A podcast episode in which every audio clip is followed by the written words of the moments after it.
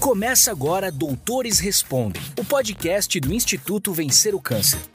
Perguntas diretas, respostas objetivas por quem entende do assunto.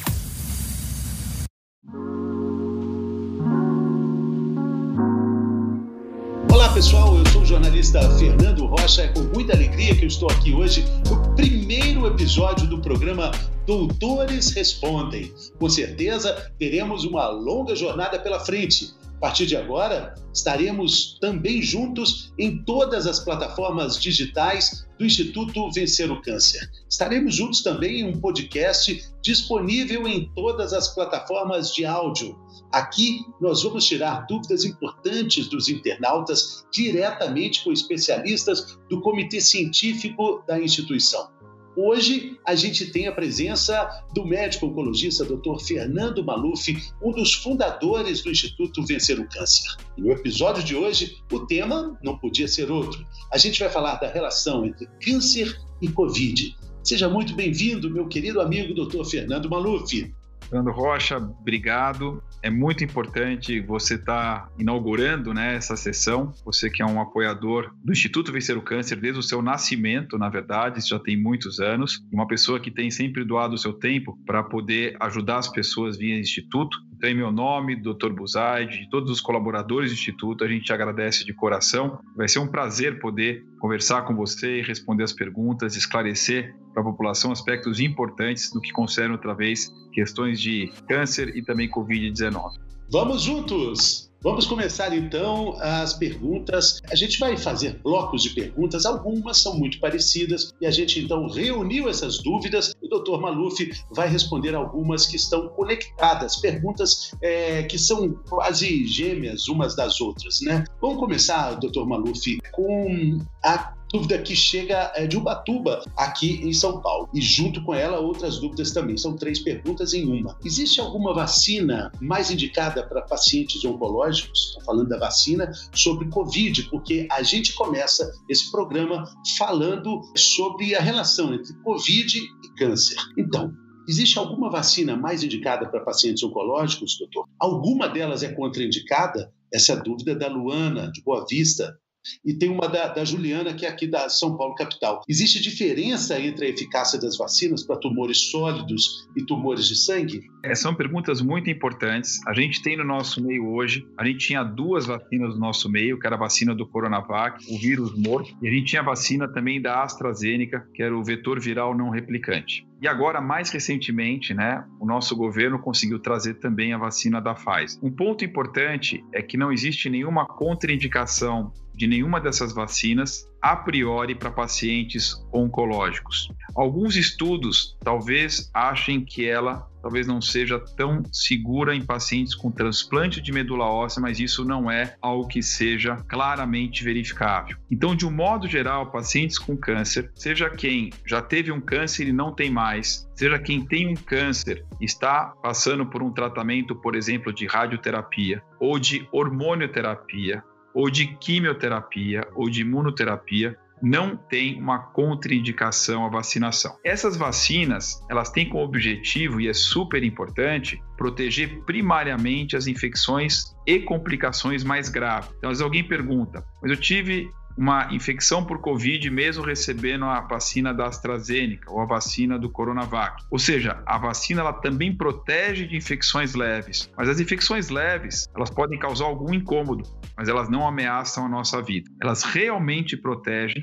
através da produção de anticorpos, as complicações graves que a infecção pelo Covid-19 causa. E como essas vacinas nunca foram comparadas entre si, a comparação foi sempre contra o placebo, então a gente não consegue dizer se o Coronavac é pior ou melhor que a AstraZeneca, e se a AstraZeneca é pior ou melhor do que a vacina da Pfizer ou eventualmente de outras que vão chegar no nosso meio, como por exemplo, se aprovado a Sputnik, a vacina da Moderna também. Então, qualquer das vacinas eu diria que é bastante eficaz, pelo menos pelos resultados anteriores. Elas não foram comparadas entre si e elas também não foram testadas de modo uniforme em pacientes oncológicos. Mas não existe risco a mais do paciente oncológico em termos da vacinação em relação a pacientes não oncológicos, salvo raríssimas exceções, como por exemplo alguns casos de trombose ou embolia com a vacina da AstraZeneca, particularmente quem tem um histórico importante de trombose e embolia. Mas, salvo isso, elas são muito, muito seguras. Então, isso é bem importante a gente pontuar. Ou seja, a vacina que a gente tiver à mão, eu sugiro, que é o que a gente tem recomendado para todos os nossos pacientes, se for a da Coronavac vacina, se for a da AstraZeneca vacina, ou se for da Pfizer vacina, a primeira que tiver disponível. Muito bem, está respondido então esse bloco de perguntas. E agora a gente vai para uma dúvida que chega lá de Barra Mansa, no estado do Rio de Janeiro, doutor Fernando. Existe algum exame que avalie se houve resposta à imunização das vacinas?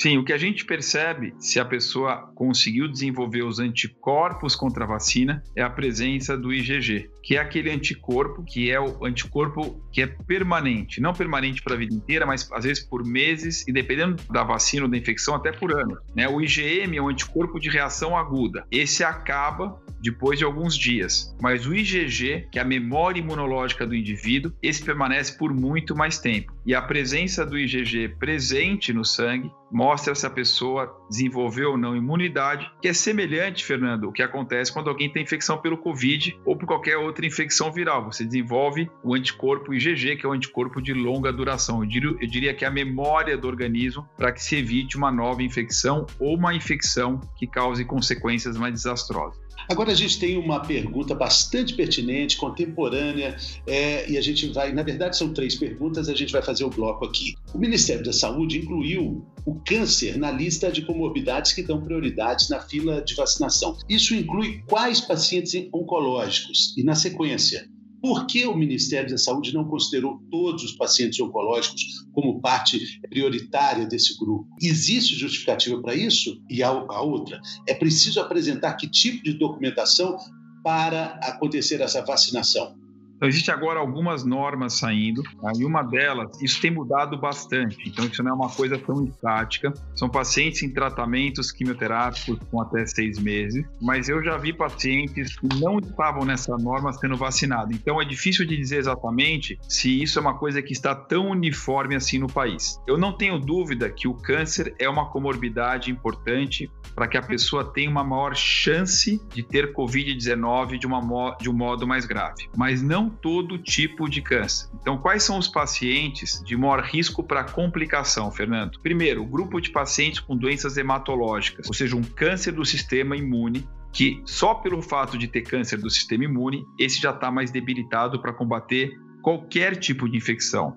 Bactéria, fungo, vírus, e dentro dos vírus está, obviamente, o Covid-19. Então, quem tem uma leucemia, linfoma e mieloma, tem uma chance de infecção mais grave em relação a outros tumores e por isso esse grupo deveria ser o grupo prioritário. Mas não só ele. Quem tem câncer de pulmão, que pelo fato do câncer ser no pulmão, que é um órgão muito afetado pela infecção pelo Covid, ou seja, quem tem um câncer de pulmão já tem uma reserva pulmonar menor, não só pelo câncer, mas porque muitos dos pacientes com câncer de pulmão também são pacientes tabagistas de longa data, então já tem um dano crônico do, do parênquima pulmonar. Também são pacientes com maior risco de complicação e, com certeza, pacientes que deveriam ser vacinados mais precocemente. O terceiro grupo são pacientes em tratamentos que diminuam a imunidade. Por exemplo, quimioterapia, mas não só ela. Tem algumas drogas biológicas, como por exemplo os inibidores da ciclina usados no câncer de mama, que tem receptores hormonais positivos, que diminuem a imunidade. E esse grupo de pacientes, homens e mulheres, adolescentes e crianças, deveriam ser vacinados precocemente. E por último, pacientes que têm um câncer muito avançado, que causa uma debilidade grande do sistema.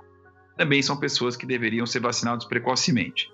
Quem são as pessoas que não têm um risco maior do que alguém daquela mesma idade e que eventualmente tem as mesmas outras doenças, tipo hipertensão, diabetes, obesidade? Quem teve um câncer já em remissão, essa pessoa tem um risco idêntico de alguém da mesma idade que ela, que porventura tem alguma comorbidade semelhante que ela tenha. Alguém que tem um câncer que não está em remissão, mas ele é localizado e que esteja fazendo algum tratamento que não envolva supressão da imunidade. Então, esse grupo de pessoas não tem um risco maior de complicação pelo Covid-19.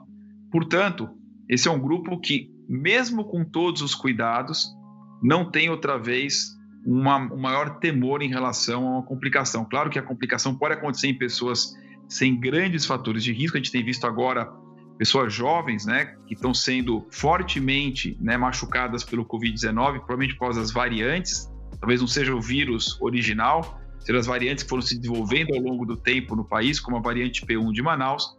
Mas outra vez, de um modo geral, as pessoas que não têm um câncer presente ou que têm um câncer presente localizado ou controlado e controlado com tratamentos não imunossupressores, tá? é um risco relativamente baixo de complicações graves pelo vírus. Muito bem. Infelizmente é preciso ter essa divisão, né, Doc? Porque ainda não estamos com a disponibilidade da vacina para toda a população, então acontece esse tipo de separação. É, é importante entender isso, porque se alguém teve, por exemplo, um câncer de mama e está fazendo um tratamento preventivo com hormonioterapia e tem alguém que não teve câncer, mas é obeso e pertence diabético, estatisticamente falando, essa segunda pessoa tem mais chance de ter complicações do que essa primeira pessoa. Então, o que eu quero dizer é que eu gostaria que todo mundo fosse vacinado ontem, se tivesse vacina imediata para todo mundo. Mas, como nem todo obeso é o mesmo obeso, nem todo diabético tem o mesmo grau de severidade de diabetes, para câncer a mesma coisa. Então, paradoxalmente, quem tem situações oncológicas muito mais tranquilas, teoricamente,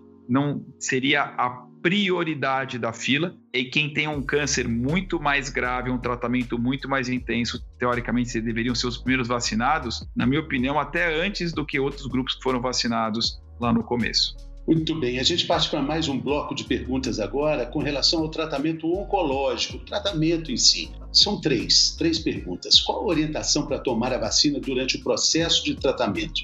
É preciso pausar as sessões de químio, de radioterapia ou terapia oral, por exemplo? E caso seja necessário, o tratamento pode continuar no intervalo entre as duas doses da vacina?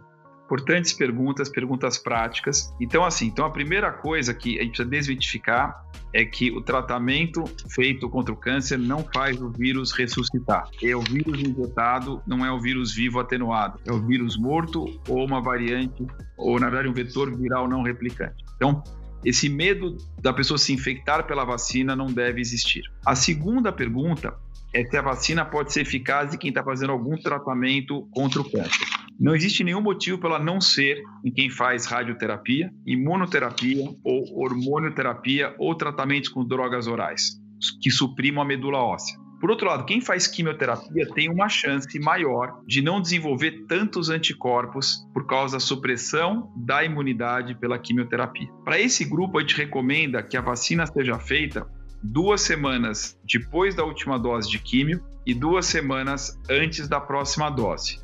Qual é o problema? O problema é que tem quimioterapias que são feitas semanalmente ou a cada duas semanas. Então você não tem esse intervalo para fazer a vacina no meio de 28 dias, ou seja, no dia 14 entre a primeira aplicação e a segunda. Quando isso você não tem essa disponibilidade pela forma do tratamento oncológico, o que deve ser feito é checar o hemograma do paciente para ver se ele não está imunodeprimido e se ele não tiver, talvez seja um bom momento, mesmo que o um intervalo de 14 dias pós a dose da químio e antes da próxima dose, que ele não tenha acontecido, mas que você vacine a pessoa, o homem ou a mulher, o paciente, já com células pelo hemograma satisfatória. Então seria a nossa recomendação.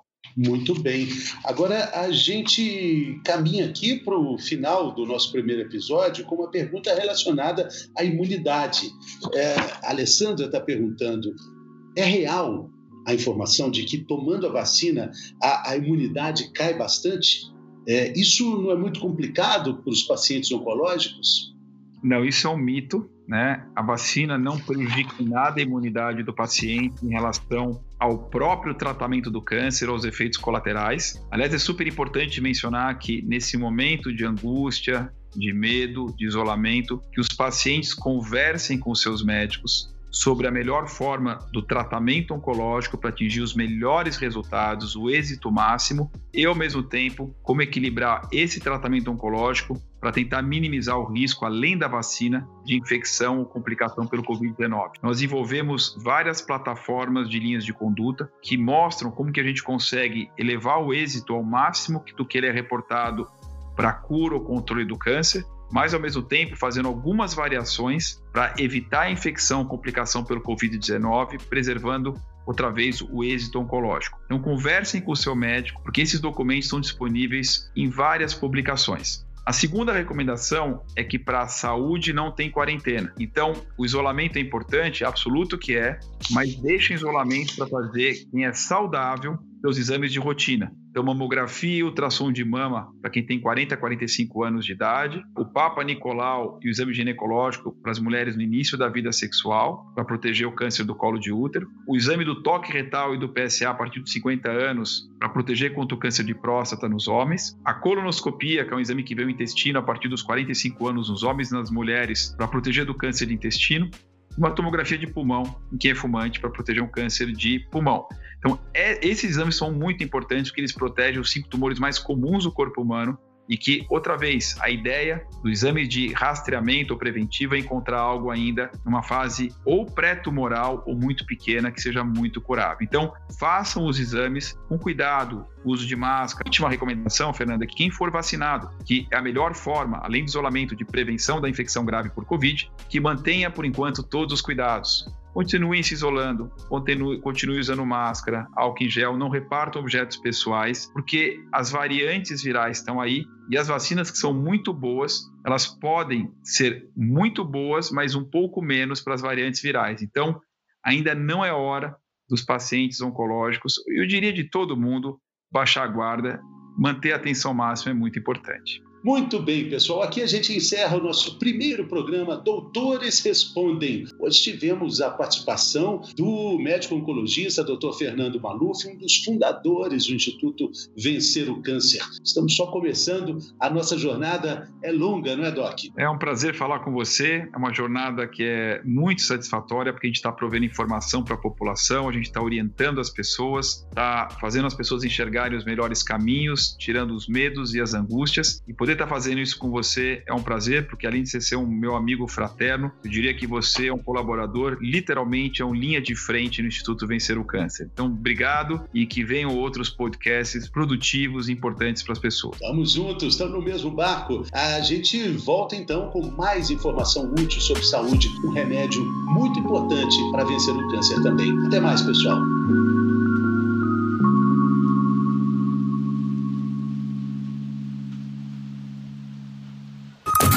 Este podcast foi editado por EditaCast. Acesse editacast.com.br.